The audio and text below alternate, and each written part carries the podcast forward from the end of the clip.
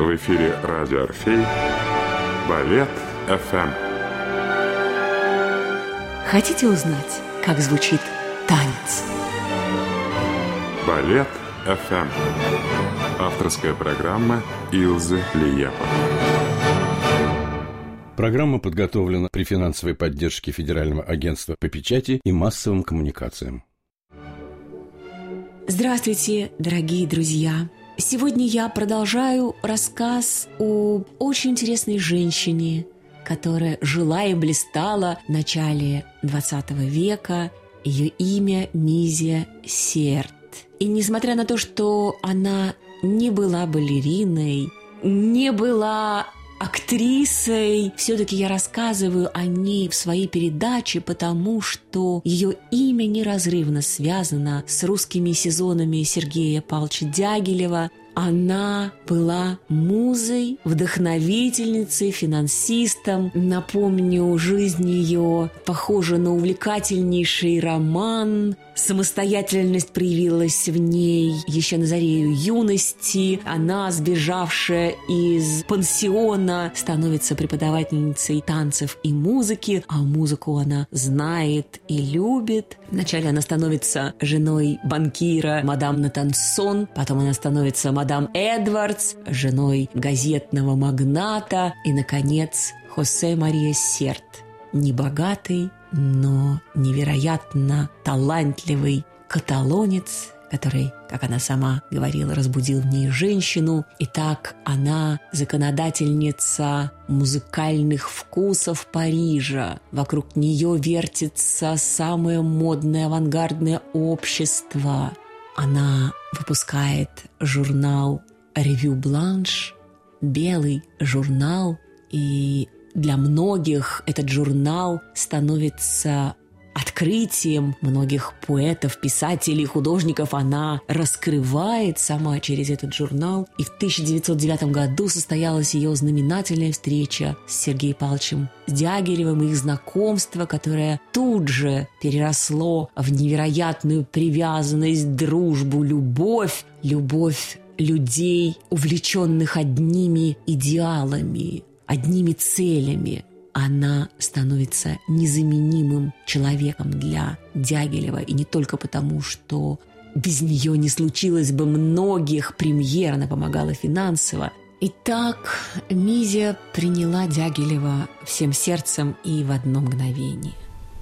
Они просидели до пяти часов утра, потом утром Дягилев приехал к ней, и опять начались разговоры, начались бесконечные обмены впечатлениями, и в буквальном смысле судьба схлестнула эти две незаурядные личности. Она приняла его со всеми его противоречиями, безудержностью, с его бесконечными сменами вкусовых пристрастий, ну потому что она была такой сама. Она во всем так же, как и Дягилев, была лишена условностей, интуиции воспринимала все – людей, музыку, спектакли. Да, она была во всем, что касалось искусства, пылкая и независимая в своих оценках. И это очень было нужно Дягилеву. Независимая оценка человека, который его очень любит. Вот это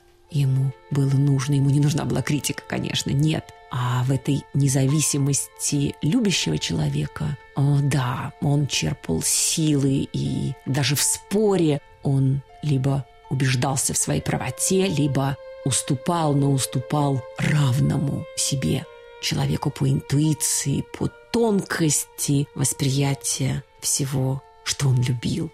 А Мизия обожала интриги. Да, она в этом была мастерица, но никогда не интриговала против Дягилева. И в этом подтверждение ее настоящей дружбы. Она очень хорошо понимала этику дружеских отношений. Так было, например, когда Стравинский попросил Мизию встать на его сторону. У них с Дягилевым был финансовый спор, и Мизия наотрез отказалась. Она была преданным другом. Это так. А самого Дягилева Мизия умела убедить и переубедить. И часто она была незаменимым посредником между вспыльчивым, безудержным Дягилевым и художниками, композиторами и танцовщиками, которые работали с Дягилевым и часто страдали от его темперамента. Вот что она писала в своих воспоминаниях. Редко дружба, которая начиналась так бурно, развивалась бы и длилась в течение 20 лет. Так случилось у меня с Дягилевым. Он хотел, чтобы я была рядом, когда надо было принимать решения, и буквально убивал меня телеграммами, полными жалоб и требований приехать к нему. Он писал «Крайне нуждаюсь в тебе, хотя бы на несколько часов». Дяглев прекрасно знал, что не смогу долго сопротивляться желанию увидеть его. Мы бесконечно спорили о партитуре, декорациях, артистах. Так писала Мизи Серд. И все это в обстановке непрерывной горячки, обвинений кредиторов, неоплаченных долгов, разрывов и примирений с артистами и художниками и чудесных репетиций, на которых этот человек все видел, все слышал, оценивал, поправлял, создавал серию чудес, удивлявших мир всякий раз, когда поднимался занавес на одном из его новых спектаклей. Но бывало, что занавес мог бы у Дягилева и не подняться. Да, Мизия не раз спасала русский сезон от полного краха. Вот, например, что было перед премьерой «Петрушки». Дело в том, что артистам отказались выдать костюмы, которых в этом балете множество, потому что там огромное количество персонажей, сцена ярмарки, кучера, кормилицы, главные герои. Одним словом, настоящая русская ярмарка. А за костюмы нечем было платить и только 4000 мизинных франков спасли положение. Вот опять ее слова. Я вспоминаю, как генеральной Петрушки была задержана на 20 минут полные тревоги ожидания. Зал, сверкающий бриллиантами, переполнен до отказа. Царит обычное для открытия сезона возбуждение. Свет уже погашен. Со всех сторон доносится «тише, тише, тише». Потом начинается шепот. В нетерпении падают ларнеты и веера. Вдруг дверь моей ложи распахивается. Распахивается, как от порыва ветра. Бледный, покрытый потом Дягилев бросается ко мне. «У тебя есть четыре тысячи франков». «С собой?» «Нет, дома». «Что происходит?» «Мне отказывается дать костюмы, прежде чем я заплачу. Это чудовищно!» Грозят уйти со сцены со всеми вещами, если с ними немедленно не рассчитаются. Не дав ему договорить, я выбежала из ложи. Десять минут спустя занавес поднялся.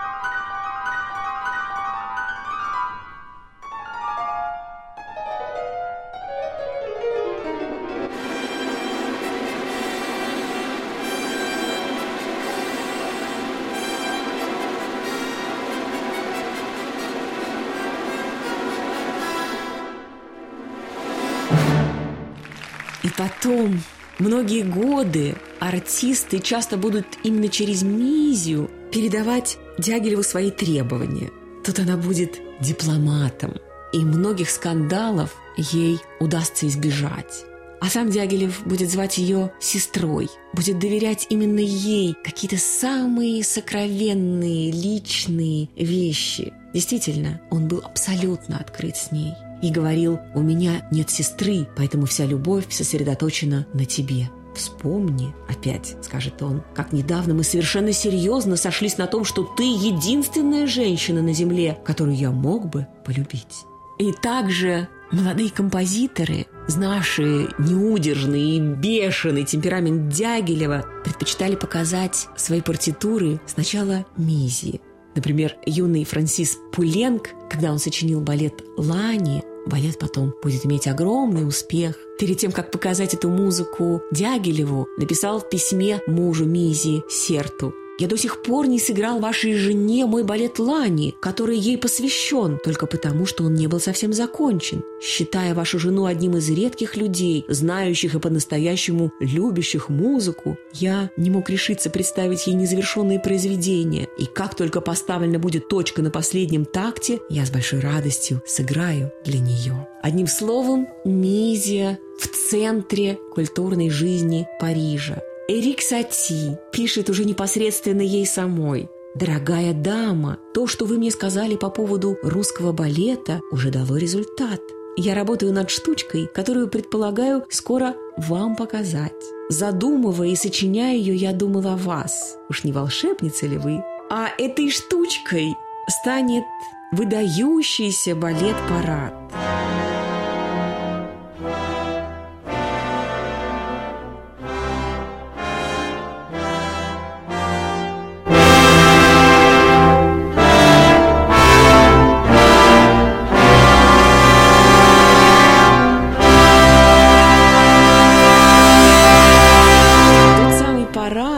Которого именно Мизия порекомендовала Пикассо в качестве художника. И тот самый занавес, который Дягилев будет несколько раз закладывать, чтобы получить деньги за него. И это будет достойным залогом. И именно этот занавес Пикассо с двумя бегущими фигурами будет много-много раз выставляться и украшать собою выставки Пикассо.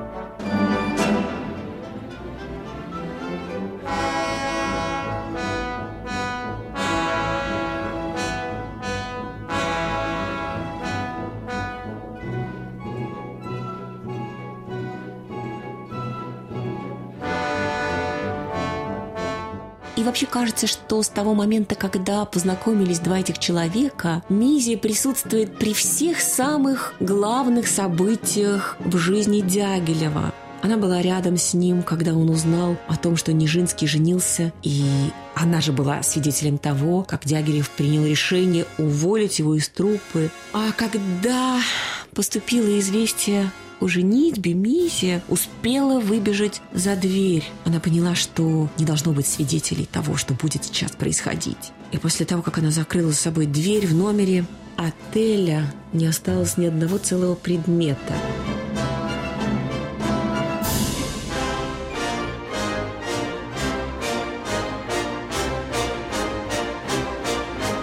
в ее ближайший круг общения будет входить Леонид Мясин, танцовщик и хореограф, который заменит Нижинского и на посту премьера труппы, и на посту хореографа, и в качестве фаворита. И именно Мизи обратит внимание Дягилева на еще никому неизвестного Сержа Лифаря. Через запятую Мизи знакомит Дягилева с Коко Шанель, Поначалу он не обратит внимания на хрупкую, элегантную брюнетку, но когда по совету Мизи Коко Шанель принесет и отдаст в руки Дягилева чек с внушительной суммой, и благодаря этому чеку сможет состояться премьера «Весны священной», а это сразу сблизило Шанель и Дягилева, ведь она пришла на выручку в трудную минуту, он оценил это. Они будут дружить все вместе. Шанель, Мизия и Дягилев. И дружба эта продлится до конца. И можно даже сказать, что две эти женщины, две подруги, подруги Дягилева, будут самыми верными людьми в его жизни. О начале Первой мировой войны Мизия и Дягилев услышали вместе. В этот момент они слушали новую симфонию Рики Сати. И тогда, когда немцы уже подойдут к Парижу, она с друзьями не останется в стороне. Она будет организовывать автоперевозки и доставлять лекарства в полевые госпитали. Тоже о многом говорит. Ведь она могла спокойно пребывать вдалеке от ужасов войны. Но это человек другой душевной конституции. Она откликается, она первая она живая, и вот эта любовь к жизни, жажда жизни тоже объединяет их с Дягилевым. И вот в 1929 году она приехала в Париж, где получила телеграмму «Болен, приезжай скорее». По тому, каким она видела Дягилева в последнее время, она поняла, что это серьезно. Ведь он был серьезно болен, у него был диабет, ему нужно было соблюдать диету, вести строгий образ жизни. А разве можно было об этом говорить? Ужины с друзьями, шампанское, бессонные ночи, нервы. Он абсолютно не думал о себе, или вернее, о состоянии своего здоровья. Он думал об искусстве, о жизни, о будущем, но только не о себе. Итак, она пишет, я поехала тем же вечером и нашла Дягилева в постели в маленькой комнате отеля на Лидо. Несмотря на жару, его бил озноб. На него надели смокинг, другой теплой одежды не было. Меня сразил его вид. По изможденному лицу струился пот. Только его красивые ласковые глаза смогли улыбнуться, увидев меня. Я Делала все возможное, чтобы скрыть леденящую душу тревогу. Сердце сжалось, когда вдруг заметила, что он говорит о себе в прошедшем времени. Я так любил Тристана и патетическую. Как ты этого не знала? Больше всего на свете. Послушай их и думай обо мне. Мизия, обещай мне носить всегда белое, только белое. Я всегда предпочитал видеть тебя в белом. Тогда она ушла, ушла, чтобы скрыть слезы и купить ему свитер. Ведь в это время все ее несметные сокровища растаяли. Мизя была бедна. И так она купила ему свитер, но этот свитер уже не смогли на него надеть, потому что его нельзя было беспокоить. Его так и оставили во фраке. Потом в полночь позвонит Борис Кахно в ее отель, где она будет бессмысленно сидеть, просто сидеть и чего-то ждать. Он позвонит ей и скажет, чтобы она немедленно приезжала. Она приедет. Потом позовут католического священника, он исповедует его и причастит. А врачи будут уже бессильны. И именно Мизия будет свидетельницей того, как человек, ее друг, полный энтузиазма, великодушия и щедрости, полный любви к искусству и к друзьям, которые его окружали, как он уходит. И она будет понимать, что ничего не сможет для него сделать.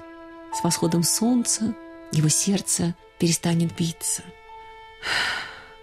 Я шла, куда глаза глядят, так она напишет. Вот скамейка на солнце. Не знаю, сколько я просидела на ней. Потом вспомнила о гондоле, о кладбище. Ах да, найти для Сержа участок земли. Это была страшная и последняя услуга, которую я могла оказать другу, более двадцати лет живущему в моем сердце. И тогда, чтобы похоронить его, Мизия продаст свои последние бриллианты и в черной гондоле отвезет тело Дягилева на остров Сан-Микеле. И теперь на эту могилу приезжают артисты балета. И это какой-то символ. Они стараются оставить на его могиле балетные туфли или что-то еще в дань любви, уважения, преклонения.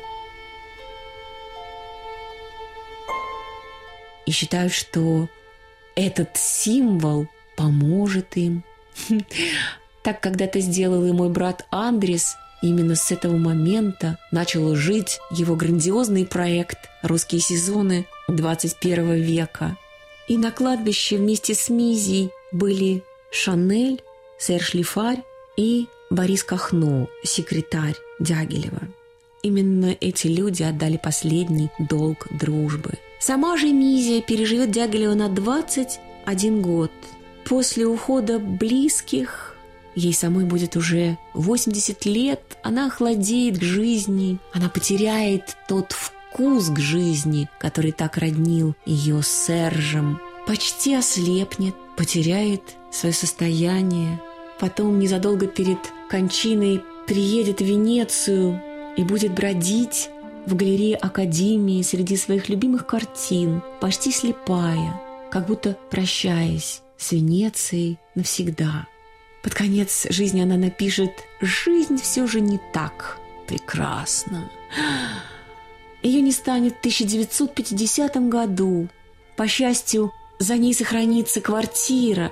Она потеряла все, но хотя бы она останется в квартире, с которой столько связано на улице Ревали 22, оставленной ей сертом. Его она переживет на пять лет –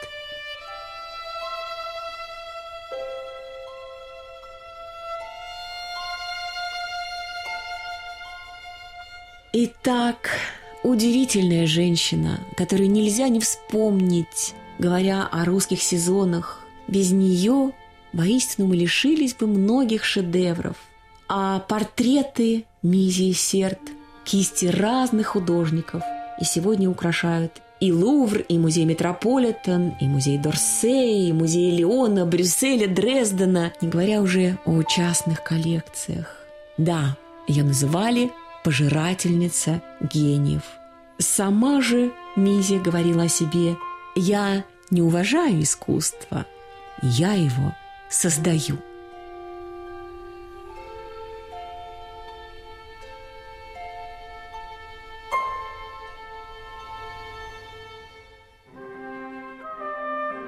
На этом, дорогие друзья, я заканчиваю свой рассказ о женщине, которая была музой, вдохновительницей и подругой и поддержкой многих проектов русских сезонов Сергея Палча Дягилева. Ее имя Мизия Серд. Как же в наше время не хватает такой преданности и таких людей, влюбленных в искусство ради искусства, которые поддерживают, помогают, вдохновляют. Я прощаюсь с вами до наших новых встреч. Ваша Илза Лиепа.